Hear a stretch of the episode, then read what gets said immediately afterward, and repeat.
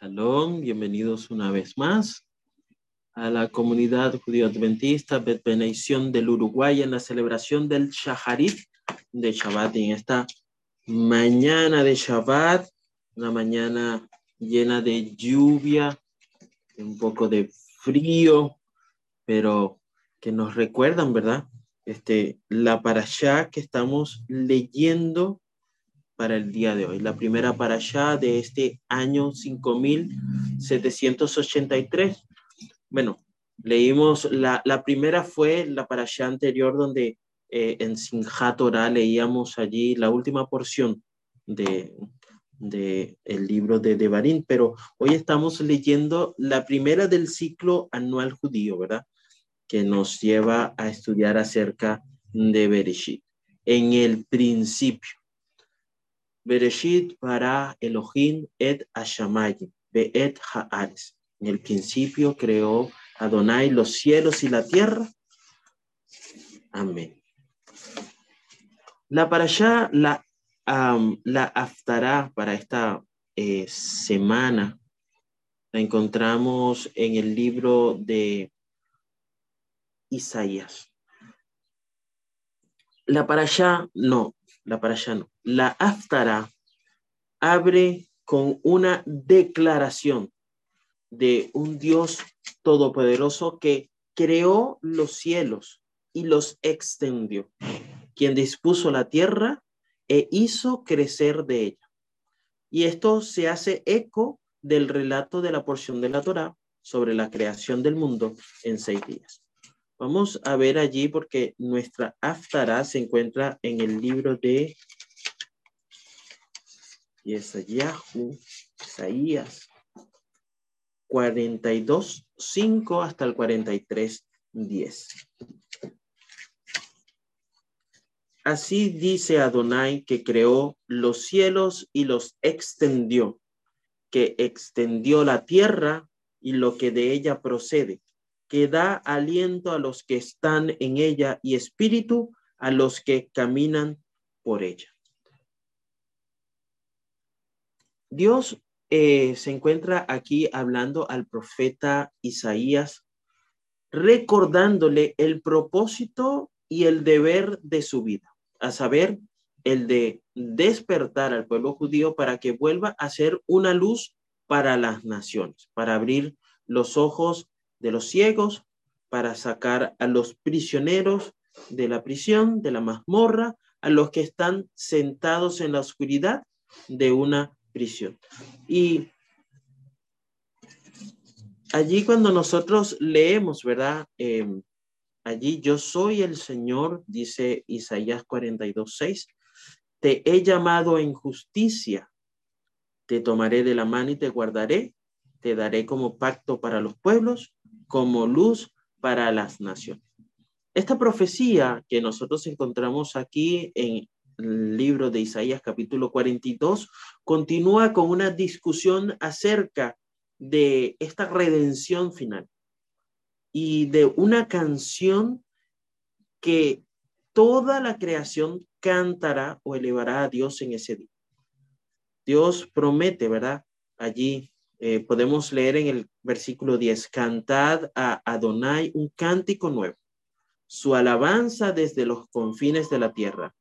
Vosotros que bajáis al mar y todo lo que lo llena, las costas y tus habitantes. Una canción que toda la creación en su totalidad elevará al Eterno. Dios promete de alguna manera castigar a todas las naciones que han perseguido al pueblo de Israel mientras estaban exiliados allí. Y el profeta también reprende al pueblo de Israel por sus caminos errantes, pero les asegura que volverán al camino correcto. Y mira qué interesante podemos nosotros encontrar en esta para allá, porque allí dice, escuchad los sordos y los ciegos, mirad y ved, ¿Quién es ciego como mi siervo o sordo como mi mensajero que yo envío? ¿Quién es ciego como mi consagrado o ciego como el siervo de Adonai? Ese está todavía en el capítulo 42, versículos 18, 19, y hace una, una reflexión acerca a lo que es el pueblo de Israel. Es un pueblo sordo y ciego, que no está dispuesto a entregar el mensaje que el Todopoderoso le ha dado a, a dar. ¿Sí? Si nosotros leemos un poco el libro de Isaías, vamos a encontrar de que esta estará comienza en el capítulo 40. ¿Sí? Y es lo que nosotros conocemos porque acabamos de leer este, hace unas semanas atrás todas estas eh, eh, aftarot que hablan acerca de, ¿de qué hablan? Acerca de consuelo, Y está dedicada a profecías de esperanza, de consuelo, ¿para quién? Para el pueblo de Hashem viviendo en la época en, que el cielo comenzaba a encanecer, dice un comentario allí acerca de las taras sobre el pueblo judío. Isaías previó los exilios, ¿no? Tanto de las diez tribus como de Judá, ¿no? Pero vio un poco más allá de lo inmediato. Así que cuando nosotros leemos la parashá y leemos la Tará, vemos en el libro mm, de Isaías eh, que predomina, ¿verdad? Fuerza y consuelo para todas las cosas que se avecinan, ¿no? De hecho, el Talmud allí este, dice que um, ve a todo el libro de Isaías en esta perspectiva. Isaías es toda completo un consuelo para el pueblo de Israel, porque es que el Señor nos ha dicho, nos ha dejado escrito que perdonará a su pueblo, ¿verdad? Nos dice allí que Él perdonará a su pueblo y lo llamará de nuevo testigo suyo. Primero le dice, mira, eres ciego, eres sordo, estás en oscuridad, pero pronto cuando yo te vuelva a tomar, tú volverás a hacer eso que yo deseo, ¿no? Y dice allí, eh, que salga el pueblo ciego, pero que tiene ojos, que es sordo, pero que tiene oídos, que se reúnan todas las naciones, que se reúnan los pueblos. Vosotros, refiriéndose al pueblo de Israel, sois mis testigos, dice Adonai, y mi siervo al que yo he elegido.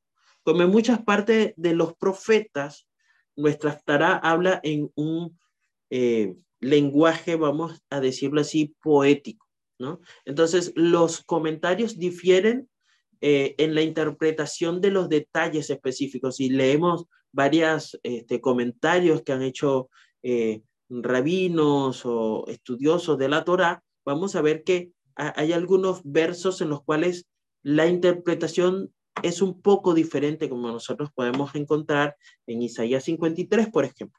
Pero en su mayoría todos coinciden en la intención general que muestra el libro. En definitiva, ¿verdad? Es este, es un, vamos a decir que Isaías eh, engloba todo lo que los demás profetas querían transmitir al pueblo de Israel.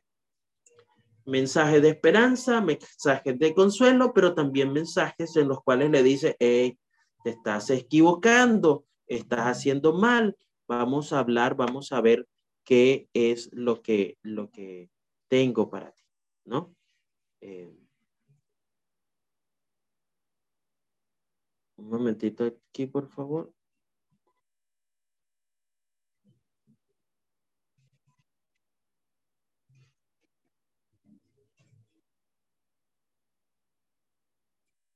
A ver.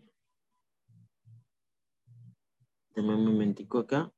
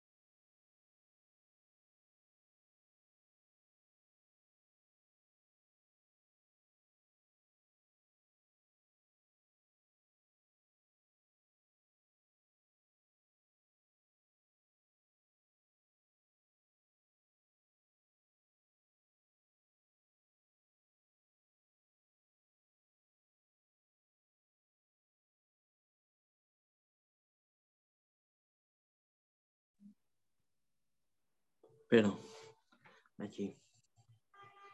¿Me escuchan todos otra vez? Bien. Luego vemos aquí, escritos apostólicos, ¿no? Marcos, capítulo 10, versículos 1 al 16, ¿no? Nosotros continuamos nuestra lectura de la, de la Tará y de los escritos, leyendo la Besorá de Marcos. Si bien es cierto, las Besorá, Mateo, Marcos, Lucas y Juan, se enfocan en dar una descripción de la vida de Yeshua, ¿verdad? y algunos de un año, otros de tres años de, su ministerio. El, la, para, de Marcos, allí parece extraño que cuando nosotros leemos el capítulo 10 en paralelo con el mismo comienzo de la Torá, con Bereshit capítulo 1. Pero en realidad tenemos que recordar que la Biblia, el comienzo del el año religioso es en Nisan. ¿no es cierto? No en Tisrei, como, como que se presenta como el séptimo mes del calendario bíblico. Así, las primeras congregaciones judío-mesiánicas hace unos dos mil años, poco más, que empezaron a leer el, la Besorá o el Evangelio en paralelo con las parashot, ¿no? Eh, comenzaron su lectura eh, de las parashot el primer sábado del mes de Nisan, justo antes de la Pascua, ¿no? Y luego continuaron hasta, hasta el fin de estas en, el mes de Adar, ¿no? Que es el mes anterior a Nisan. Así que cuando nosotros leemos la primera parte de la besora de Marcos en el capítulo 10, que se lee en paralelo con Génesis 1 al 6, la narración de la creación y el origen del ser humano en la tierra, ¿no? Es lo que nos relaciona las dos textos. Porque en el Génesis nosotros tenemos allí en Bereshit capítulo 1 y capítulo 2 dos relatos diferentes de la creación, ¿no? Eh, el primero eh, se encuentra hasta el versículo, hasta el capítulo 2, versículo 3, en el libro de Bereshit.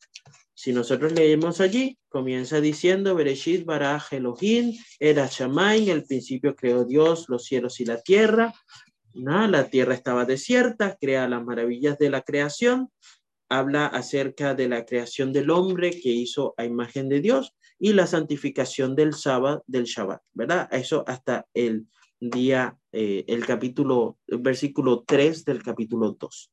Pero luego, cuando nosotros leemos el capítulo 4, ¿verdad? Y leemos nuevamente, comienza diciendo, este es el origen de los cielos y la tierra. El día que Dios el Señor hizo la tierra y los cielos, no había planta alguna de la tierra y ninguna hierba había brotado en el campo porque Dios el Señor aún no había hecho llover sobre la tierra, ni había hombre que la cultivara. Eso me refería al inicio de esta derasha, cuando le decía, bueno, la lluvia está justo relacionada con este, eh, la lectura que íbamos a tener el día de hoy.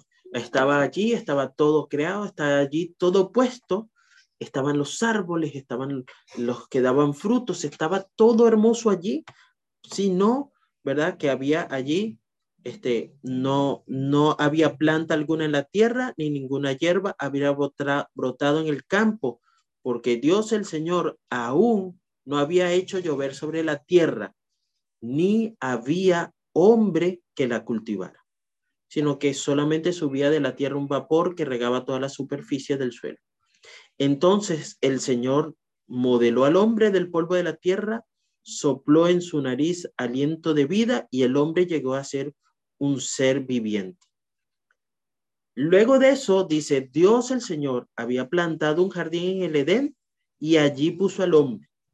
Bien, y ahí continúa entonces este, em, todo el relato de la creación. Vemos dos. La creación fue un acontecimiento, como lo conocemos, histórico, en un momento de la historia que la Biblia localiza unos seis mil años atrás. Por supuesto, es difícil de entenderlo, es difícil de creerlo, especialmente en nuestros días cuando la ciencia quiere convencernos de que el famoso Big Bang ocurrió 14 mil y pocos años más, millones de años atrás. Tal vez es esta misma este, ciencia enseñe mm, otra cosa diferente dentro de 10 o 100 años, de acuerdo a sus descubrimientos. Pero cuando nosotros leemos, ¿verdad? Vamos allí ahora sí a la besora de Marcos capítulo 10. Y el versículo 15 comienza diciendo, os aseguro, en verdad os digo que quien no reciba el reino de Dios como un niño, no entrará en él. Así como un niño, nosotros deberíamos seguir creyendo lo que enseña Bereshit, no en especulaciones escritas o hechas por el hombre. Bereshit 1 y 2 han sido escritos de forma que nos enseñan algo, ¿no? Nos dan una lección. Y es que no solamente nosotros leemos para alcanzar conocimiento, sino una lección de vida para cada nosotros, ¿no? Y es lo que Yeshua eh, hizo cuando estaba en la tierra, ¿no? Este capítulo de la Besorá, vamos a leer el versículo 1, ¿verdad? Dice lo siguiente, y él, Yeshua, salió de allí y fue a la región de Judea y más allá del Jordán.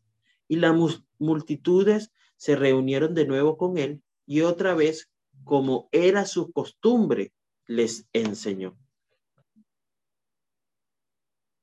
La enseñanza es una de las características que distinguen, que resaltan del Mashiach en la tierra enseñarnos, mostrarnos, figurarnos el reino de Hashem. Y entonces, en esta, en esta eh, escrito apostólico, en esta besora, comienza una disensión, una eh, encuentro, una discusión entre Yeshua y los fariseos acerca del el matrimonio, ¿no? Acerca del divorcio y las segundas nupcias, ¿no? Y este es un tema que si nosotros lo tomamos en cuenta está relacionado. Recordemos que dijimos que este capítulo 10 está relacionado con el Bereshit, con la creación de la tierra y el cielo, ¿no? Donde Dios estableció en el, en el inicio todas las reglas de vida. El Señor sabía lo que era mejor para el ser humano. Por eso, cuando nosotros vemos en Bereshit capítulo 2, 18, nos dice, que no es bueno que el hombre esté solo. Le haré un ayudante adecuado para él. Y después de crear, ¿verdad? Al primer ser humano, creó una ayuda idónea para él. Leamos los versículos 21-23 de Berechit capítulo 2. Entonces el Señor Dios hizo caer un profundo sueño sobre el hombre, sobre Adán, y mientras dormía tomó una de sus costillas y cerró su lugar con carne. Y de la costilla que el Señor Dios había tomado del hombre hizo una mujer y se la trajo al hombre. Entonces el hombre dijo, esto sí que es hueso de mis huesos y carne de mi carne. Se llamará mujer porque fue sacada del hombre. Ahí le dice, será llamada Isha porque fue sacada del hombre. Ya es el nombre que se le da a Eva para determinar este, e, este versículo. Y Dios celebró el primer matrimonio allí. Dice, por eso el hombre dejará a su padre y a su madre y se unirá a su mujer y serán una sola carne. Y los bendijo. Pero cuando nosotros vemos aquí los seres humanos, nunca están satisfechos conseguir, con mantener, con exaltar las ordenanzas de Dios. Entonces, los fariseos que encontramos acá en el versículo, a partir del versículo 2, que se acercan a Yeshua, ¿no? Con una pregunta interesante que dice, ¿es lícito que un hombre se divorcie de su mujer? Y cuando nosotros vemos el contexto en el cual estaba esto, vemos allí de que habían ciertas artimañas que habían establecido los hombres para poder divorciarse de las mujeres, ya lo habíamos comentado en otras para allá, sin tener que dejarle nada, sin tener que sostenerla, sin tener que eh, darle ningún tipo de em, eh, soporte, ¿no? Por, este problema que se estaba ocasionando, ¿no? Y entonces vienen y le ponen esta disyuntiva o esta, esta encrucijada a Yeshua. Pero para Yeshua la respuesta es clara, ¿sí? Y dice, sí, Moshe dio permiso para el divorcio. Yo estoy claro de eso. A causa de vuestra dureza de corazón, os escribió este mandamiento. Está allí hablando Yeshua a partir del versículo 5 hasta el 9. Pero desde el principio de la creación, Dios los hizo hombre y mujer. Por eso el hombre dejará a su padre y a su madre y se unirá a su mujer y los dos serán una sola carne. Ahí estaba mm, Yeshua hablando, ¿verdad? Allí leíamos de el capítulo 2 de Bereshit, versículo 14. El versículo 14, no. Versículo 24, ¿no? Donde Dios establece el matrimonio. Dice, por eso el hombre dejará a su padre y a su madre, se unirá a su esposa y serán una sola carne.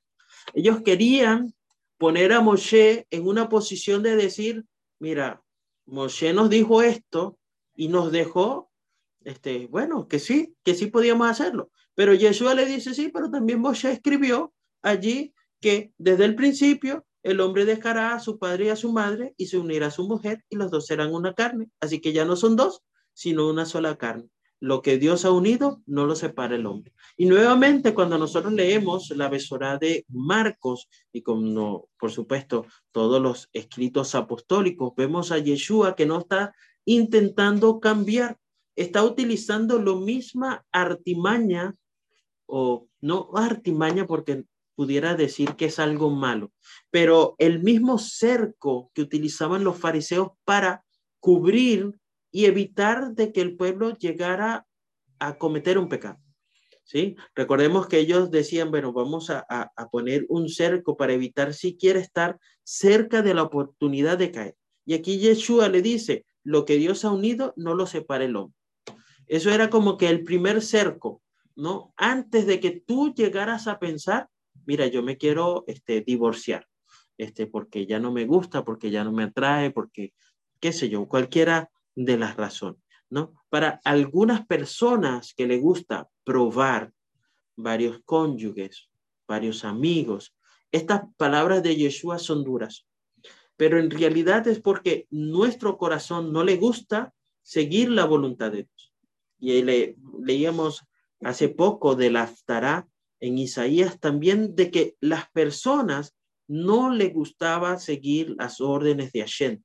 Por eso era necesario de que se levantaran profetas y profetas a llamarle a la atención para darle consuelo y esperanza cada vez que el pueblo decidía no seguir las ordenanzas de Dios.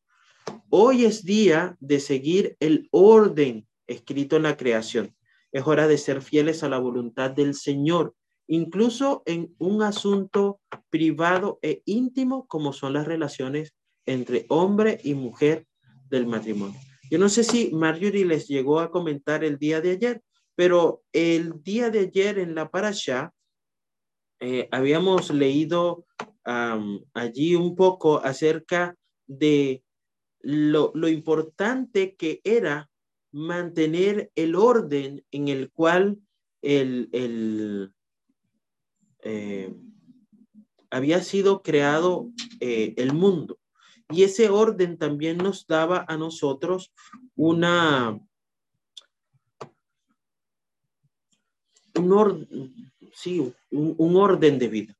No lo tengo acá a la mano porque no, este, eh, no lo encuentro, eh, pero nuestro deber, ¿verdad? Es hacer la voluntad de Dios. Em, bien, como, como trato de hacer en algunas oportunidades, vamos a hablar acerca de lo que puede ser esto, ¿no? las redes de los pescadores estaban por todas partes. Habían truchas, lubinas y peces blancos que nadaban frenéticamente en todas direcciones, haciendo un esfuerzo por evitar estas redes y salir pues libres. Había un zorro a la orilla de, de, la playa, allí, a la orilla del río, y este astuto zorro se estaba divirtiendo, ¿no? En ver cómo estos eh, peces lograban saltar. Yo no sé si ustedes han visto, tal vez en YouTube o en alguna documental, cuando este, están levantando las, las redes, cómo saltan los peces tratando de liberarse y, y, bueno, este, no, convertir, no convertirse en pescado, ¿no? Este zorro que estaba allí, pues anhelaba una buena comida de pescado, ¿no? Así que este le dice a los peces, oh hermano pez, ¿por qué nadas en todas direcciones? Y entonces todos los peces que están ahí le responden, ¿no ves todas las redes de los pescadores que debemos evitar?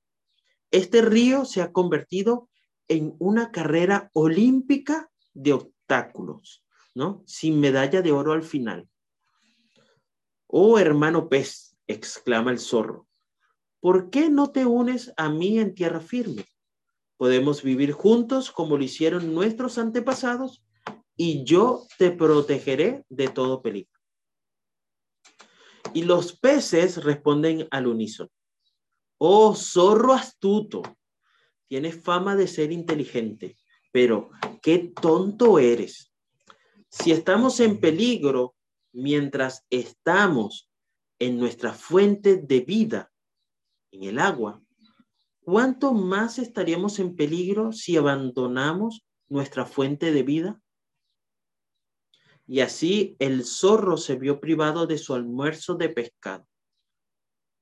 Si tú y yo estamos en peligro cuando estudiamos la Torá, nuestra fuente de vida, dijo Rabí Akiva, imagínate cuán peligroso ha de ser si dejamos de estudiar la Torá. Que Hashem te bendiga y te guarde, que tengas un Shabbat Shalom.